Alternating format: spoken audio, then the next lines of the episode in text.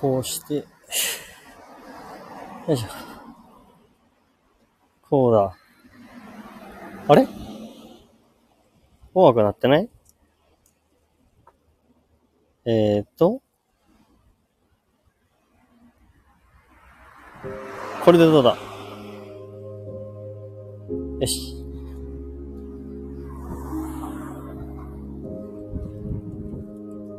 子供たちがね、帰ってくる時間かもしれないけど。さあ、では、米太郎の秘密基地、米粒いっぱい米太郎です。いろんなことに米粒くっつけるよ。あ、シーフォーさん、こんにちは。ありがとう、来てくれて。ありがとうございます。お久しぶりな気がしますね。お久しぶりですね。お元気してましたか？僕は今、外で、あの、公園に今向かってますね。あの、いつものお気に入りの公園があって、だいたい最近そこで収録をしたり、ライブ配信をしたりしてるんですけど、そこに向かってる最中からもうライブ配信しちゃいましょうと思ってやってます。でね、今日はいい感じに秋晴れなので、で、なんか思ってることも、毎日毎日何か思ってるね。なんか思ってることを話したくて、今日もライブをすることにしましたよ。うん。ちょっと待ってくださいね。待ってくださいねっていうか、なんだろう。今日も聞かせてくれよ。そうだね。今日もその 思いの、思い悩んでるというか、なんというか、あの、言いたいこと？言いたいことをね、言う、一人、独壇場みたいになっちゃって、申し訳ないです。あ、でも、ぜひぜひ、あの、話してもらって嬉しいです。きよさん、あ、はじめましてありがとうございます。思い悩み？って、思い悩みというかね、あの、悩んでた部分もあったんですけど、それがちょっとタイトルの通り解決してるんです。あの、セレビをやめたからこそ見える景色があるんだなっていうことにすごい気づいたっていう話ですね。うん。いや、公園、子供たちめちゃくちゃいるなちょっと待って。どの辺で喋ろうかな。うん。あの、ゆっくり聞いていただけたら嬉しいです。あの、まあね、僕のスマホの電池がね、切れるまで話をして、その中で自分の思いを伝えれたらいいなと思います。きよさん、はじめましてですね。あの武、武術をやられてるんですか？ジークンドーという武術をやられてるんですか？で、今、心理学を学んでらっしゃるんですね。ああ、それはいいですね。僕も、今、心理学とか、哲学とかでもですね、そういうのに興味ありますね。岡田くんがジーク運動、岡田くんがやってるやつですね、ジーク運動。ジーク運動って何だろう？どういう武術だろう？最近知った新しい、なんか日本で来てる武術が、あの、ブラジリアン柔術ってやつは知ってますけど、ジークンドーは知らなかったですね。岡田くんって、どの岡田くんですか？閉店ガラガラの人って岡田くんだっけ？あれ？ブルース・リーが作った武術なんですか？清さん。あ、そうなんだ。おおやり始めたきっかけとかは何なんですか？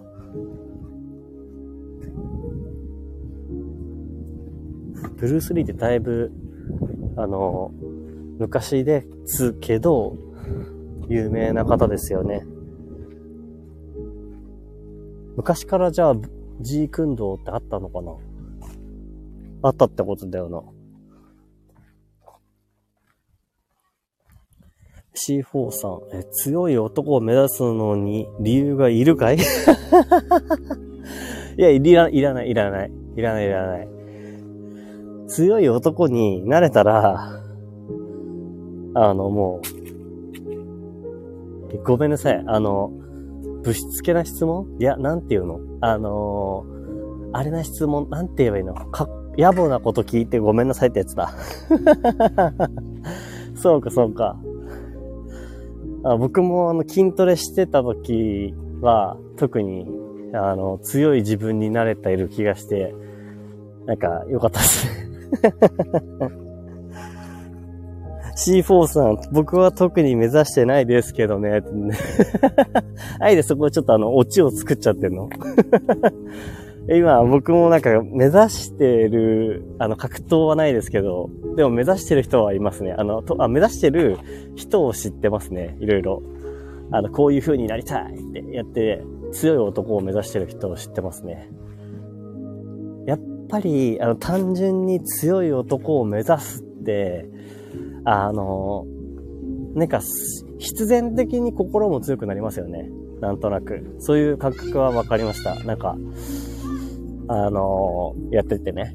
筋トレですけど、僕はただの、あの、ジムに行って、筋トレして、あの、自分の、うわ、きつっていうやつを超えるぐらい筋トレをした時に、あちょっと強くなれてるなっていう、そこになんか自己満足だけど、それがいいんだけど、自己満足で全然いいんだけど、それをすごく感じます。あ、で、キヨさん、えっ、と、半間裕次郎、あ、半間裕次郎を目指してます。あ、バキバキの半間裕次郎を目指してるの。わかりますよ、半間裕次郎。バキですよね。あの、バキはもう、天才的に強い人ですよね。毒にも勝った男ですよね。あ、おもちさんありがとうございます。クラッカーパーンって あの、来てくれてありがとうございます。ハンマ裕次郎。あれ、ハンマ裕次郎ってどっちだっけ？あの、お父さんだっけ？それとも、息子だよね？息子の、息子の方だよね？ん？どっちだっけ？お父さん強いよね？確か。あれ？ハンマ裕次郎と、ハンマ、ハンマバキ？あれ？どっちだっけ？お父さんが裕次郎あの、人類最強。父の方です。息子がバキ。ああ、そっかそっかそっか。ハンマ裕次郎は、あのもう、人類最強だっけ？人類だっけ？霊長類だっけ？忘れた。けど、とにかく最強の方ね。そっちを目指してるんだね。あ、それよりも背伸びのお話聞きたいですね。あ、ありがとうございます。えっ、ー、とね、背伸びのお話。そうですね。あの、ちょっと僕、あの、ライブ配信とかでそうやって最近いろいろお話ししたり、収録配信でもしてるんですけど、あの、自分が背伸びをしてしまってたなーって自分でも自覚しながら思ってたんですよ。っていうのがやっぱり周りをね、どうしても見てしまう時とか、人のことを見て、あの、自分の至らない、まだそこに行きた、行き着いてないところと、逆に、あの、相手がそこに行き着いてる人がいて、そうなった時に、あの、自分なんて、やっぱりダメなのかなとか、あの、自分は、その人の真似事をしてるように見えてしまうとかね。で、そうなった時に自分が、いや、でもこの人よがつく、あの、考えたことよりも、先に自分も思ってたし、みたいな。でも、そんなの関係ないんですよね。で、僕は結構、その、なんか、背伸びをして自分がずっと思ってきたことをやりたいなーって目指してることを続けてたんですよ。ちょっと待ってくださいね。なんかすごい微妙な意味わかんないところに座ることにしました。それで、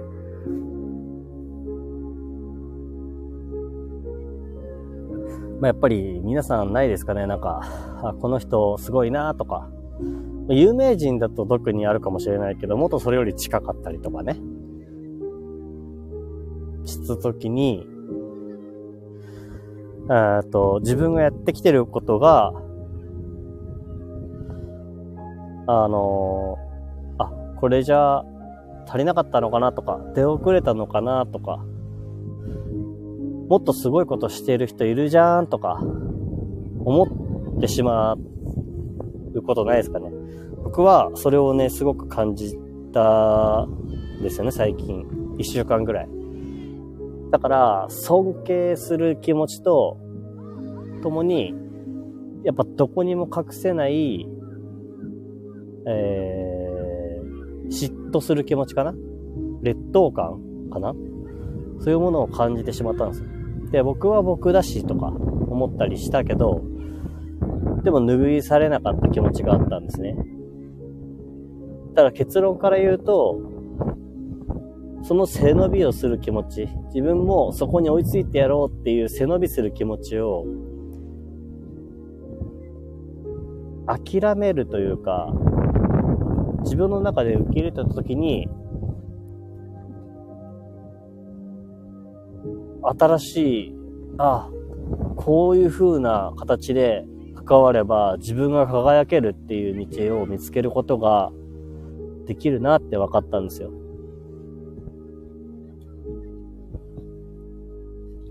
きよ、きよさんそうですね。ふむふむ。相手と比べてしまったそうですね。比べてしまうことはよくあるかもしれない。比べてしまうことはよくあるかもしれないけど、その中でも特に、あの、自分がずっと思ってきたこととかね。それを、うん、それと似たようなことをしてたりとか、するときの方が、より、多分、比べてしまうことが大きいかなと思いますね。例えば僕が、あの、ね、音楽をやってたとして、で、プロのミュージシャンに対して、僕のアマチュアのミュージシャンである僕が嫉妬するっていうのは、もう本当に自分のことをどのように思ってるのかっていう感じだと思うんですけど、より嫉妬するのって、もうちょっと近い存在。同じアマチュアでも、それより、僕よりなんかこう、すごい、えー、早弾きが得意だったとか、そういう人を見た時とか、うん、わからないですけど、まあ音楽を、僕はあの、オリジナル曲を BGM で流して音楽活動して自分の中で、えー、自分が思ったことを言葉じゃなくて音楽で流そうっていう音楽日記っていう活動をしてるんですけど、例えばそれがね、あの、BGM だけじゃなくて歌詞も入れて、歌もつけて、っていう風にしてたら、僕がやってることって BGM だけじゃん、みたいな風に思うかもしれないなっていう話ですね。それを、えー、僕の中では、じゃあ背伸びをするってどういうことってなったら、BGM だけじゃなくて、やっぱり毎日の気持ちを日記じゃなくて歌詞にして、歌もつけてレコーディングをすることが僕にとってはもっといいことなんだって思うかもしれないって思ったんですよ。思うようなことですね。それが、まあ、例えて言うならばっていうことなんですけど、その時に、うん、一番背伸びをやめて、あの話をして、あ、なんていうんだ背伸びをやめて自分と向き合った時に感じたこと。それは、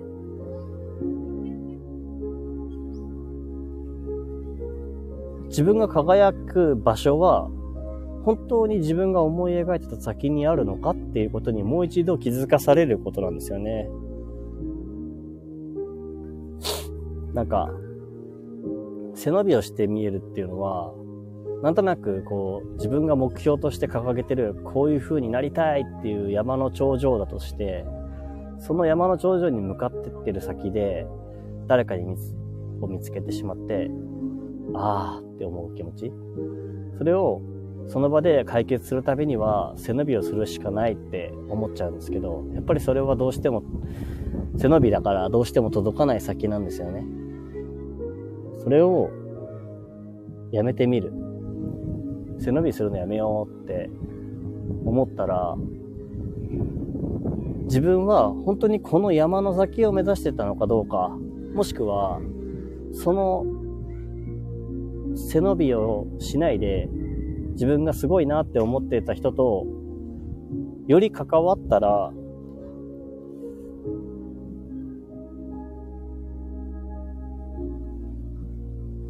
何の競争もない、お互いを尊重し、尊重し合えるものになるのかなって思えたのと、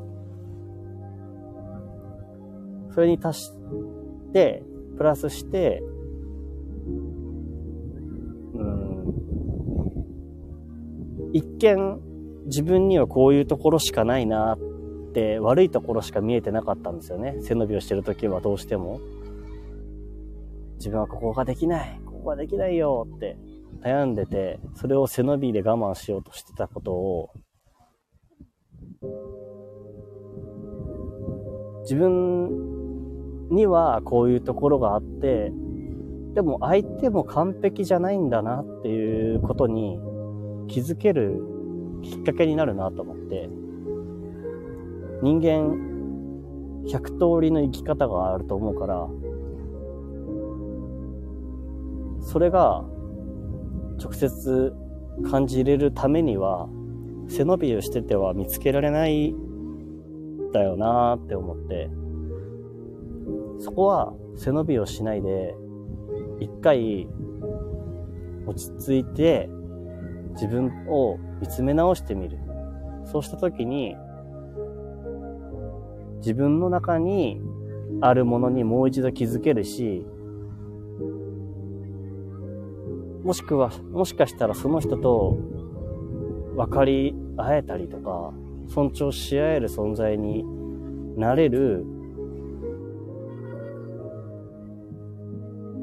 ことなんだなと思って、自分の中のトゲが一個また消えていくっていう感じがします。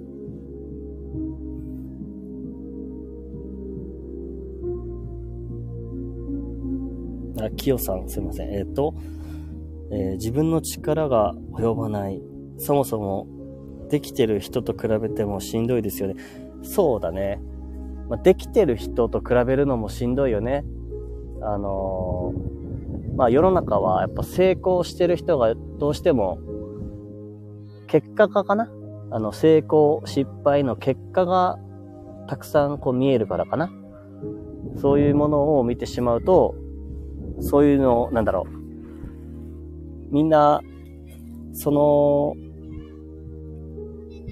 それまでのストーリーを知らないからね。だから、どうやってこの人はこうなったんだろうとか思うことが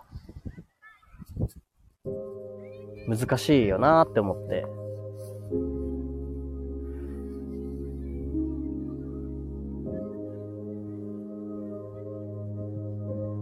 なんて言ったらいいんだろうな。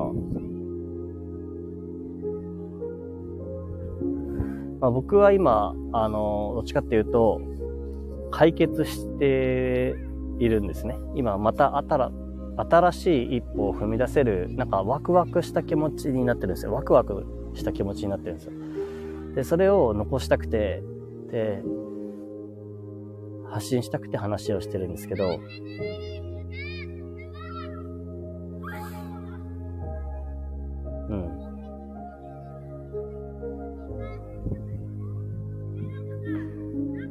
一番はやっぱり自分を認めることだよね。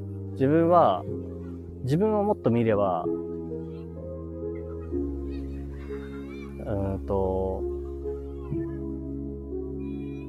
比べることもないだけ、ないし、もともとね。比べることもないし、背伸びしてるってことは、やっぱり比べてることだと思うんだけど、そういう比べることをしなければ、背伸びをしなければ、自分をもう一度なんか見つめ直せていいところが見えてきたりするんだなって思って、今すごい優しい気持ちになれてます。えー、きよさん、はい、えっ、ー、と、真似はできても、その人と同じ道は歩けないですよね。人それぞれ違うから、そうだよね。えー、キヨさん、どういうワクワク？どういうワクワク？えー、それはですね、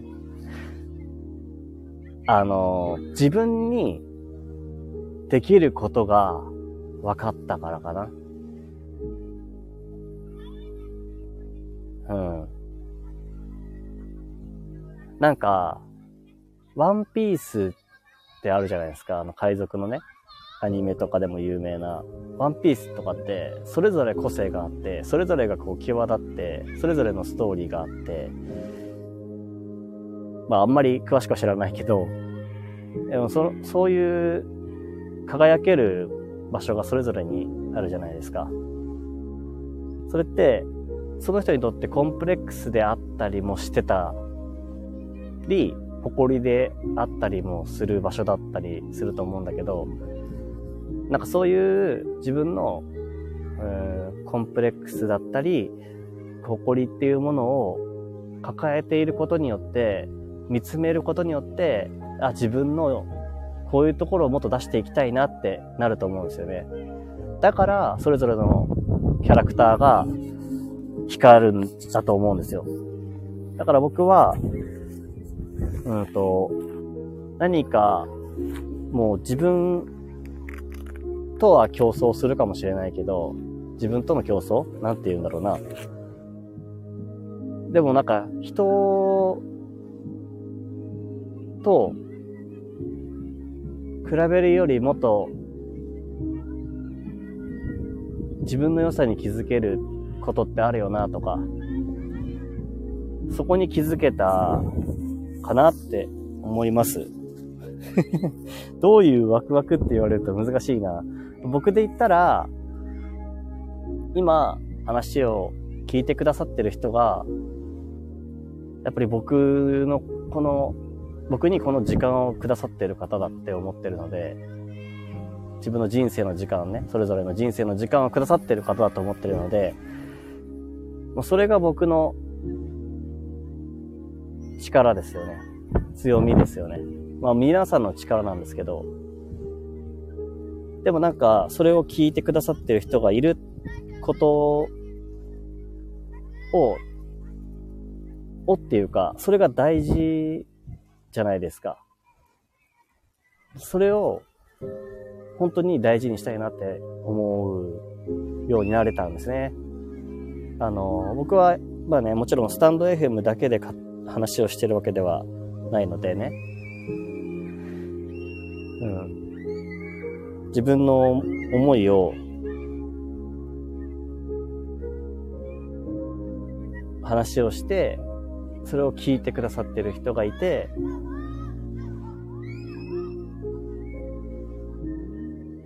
それぞれにはそれぞれの思いがあるけど、でも僕にこの時間をね、自分の人生の時間を使ってくれてるのは間違いなくあるので、だから僕はこの気づいてる自分の思いをそのままありのままに話したいなって思うのが今思ってることですね。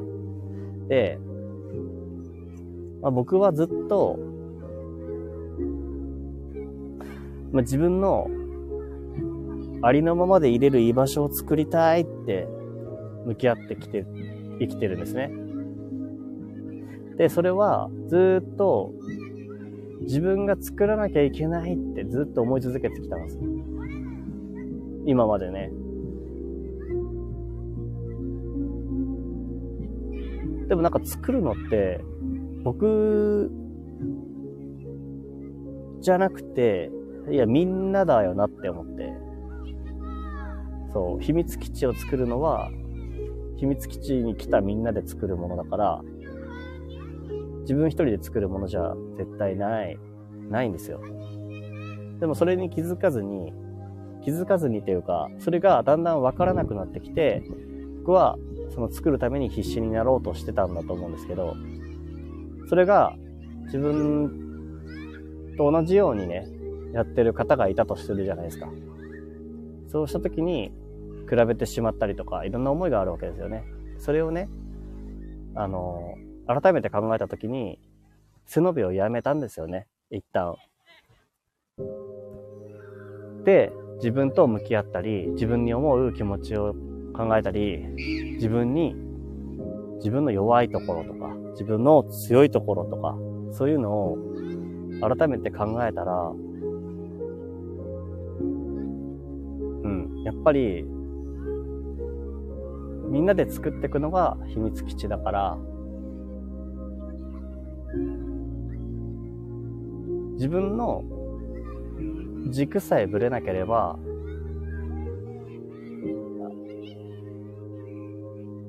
うん、すごい難しいな。なんか尊重し合えるっていう感じなんですかね。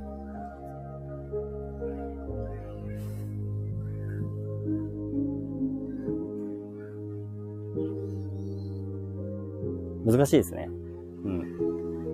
ただなんかすごいそう思ってて、今ワクワクしてるのは、どんなアイディアを出そうかとかかな。うん。なんか、常に自由でいたいので、とどまらないでいたいので、それは、例えば僕が、えー、っと、具体的に言うと、僕って、あの、文字で話すのが苦手なんですよ。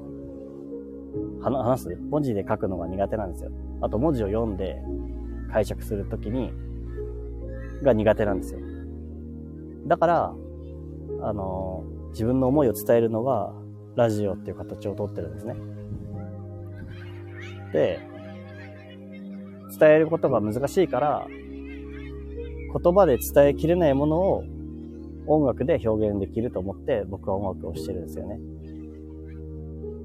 で、それって自分のできないところも見てるのかなってちょっと思って。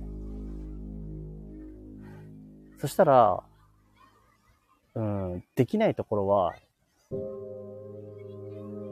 できる人にどれだけ預けられるかっていうのも力だなと思って、でもその分自分の良さを引き出せるのかなって思ったんですよね。あ、きよさんありがとうございます。えー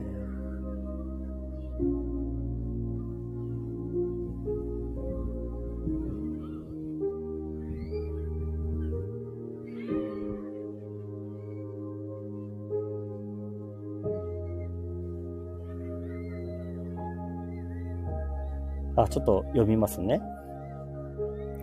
えー、キヨさん、え、確かに全く知らない人との時間の共有は気づく人はなかなかいないですよね。YouTube の動画で、えー、こうだってかな？小立一郎さんのお話で、プロレスの藤波竹美、たか、ん？辰巳か？辰巳とアントニオ猪木の試合試合終了後に藤波辰巳のコメントで、試合中約2時間くらいアントニオ猪木を独り占めできたとコメントしてました。相手の時間を独り占めできるってめっちゃ貴重ですね。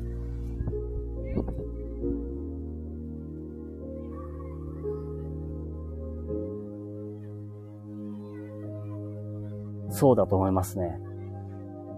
うん。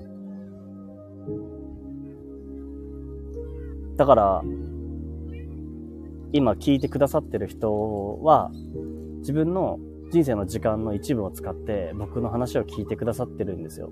だから僕は、その聞いてくださってる皆さんの時間を独り占めしてるんですよ。まあ、独り占め？あの、皆さんと共有してるんですけど、そういうことをしていい時間にしてくださってることが、僕にとっては、あの、すごく自分の可能性だなって思ってますし、ありがたいなって思ってます。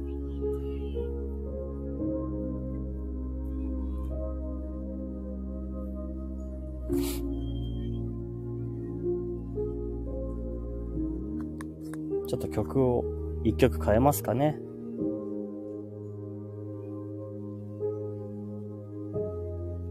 これが、1個前の曲ですね。10月に、最後に、10月の最後に作った曲、最後っていうか、10月に作った曲の中で一番最後に作った曲ですね。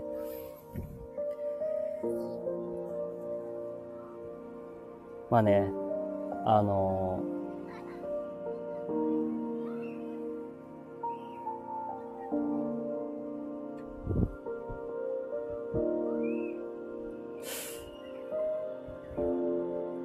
今とにかくワクワクしてる気持ちがいっぱいですね。やっぱり人と関わるって、あの、辛いなとか嫌だなとか思うこともいっぱいあるんですよね。自分に、うん、自分と向き合ってくれてるかわからない時かな。特に。でもなんかまあ、その今の自分の劣等感、嫉妬心とか、いろいろね、そういうものと向き合って自分がね、向き合って、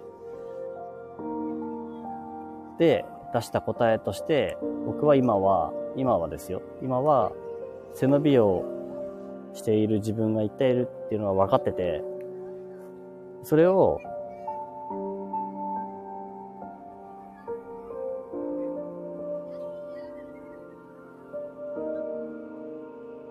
ちょっと乗り越えた気がするんですよね。僕自身。で、聞いてくださってる方もいっぱいいて、なんか、それがすごい嬉しいし、でこんなにこう、間があっても話を聞いてくれてる それだけでも本当に嬉しいので、なんて言うんだろうな。自分のありのままの世界観、考え方で思ったことを話させていただいて、それに、まあ、何かあれ？なんかちょっとこの話聞いてみようかなって思ってくれた人がいるっていうことが、まあ、今すごい僕は幸せですし、それを大事にしたいなって思いが強いし、それは今背伸びをやめた自分が見つけてる答えで、で、より自分の弱点とかできないことっていうのにもやっぱ目を向けることができたし、そのおかげで逆に自分の強みも見つけられたし、自分のやりたいことを、にもっと専念できるよなって思ったんですよね。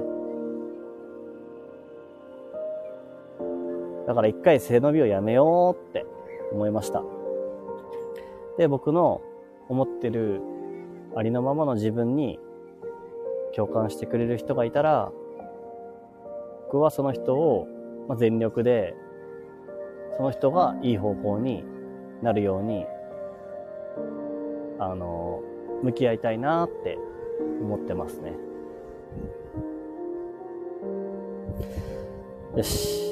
ちょっと風も強くなってきたので、今日は短めですけど、こんな感じで終わりにしようかな。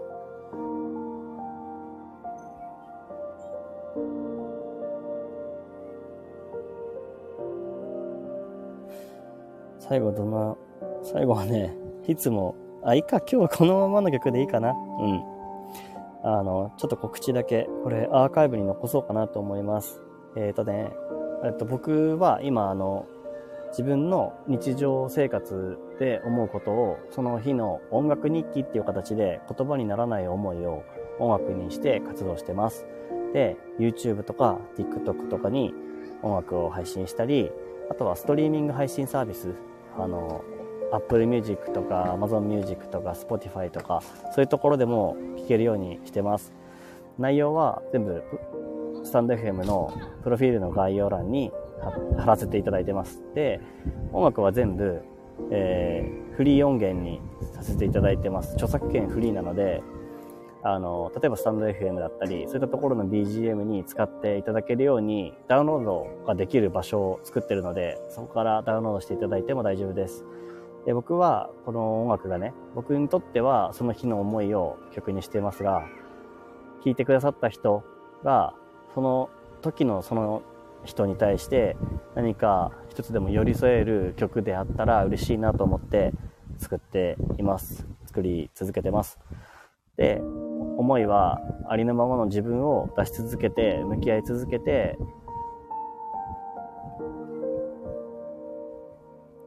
誰かを何かちょっとでも寄り添えるような人になれたらなって思ってやっています。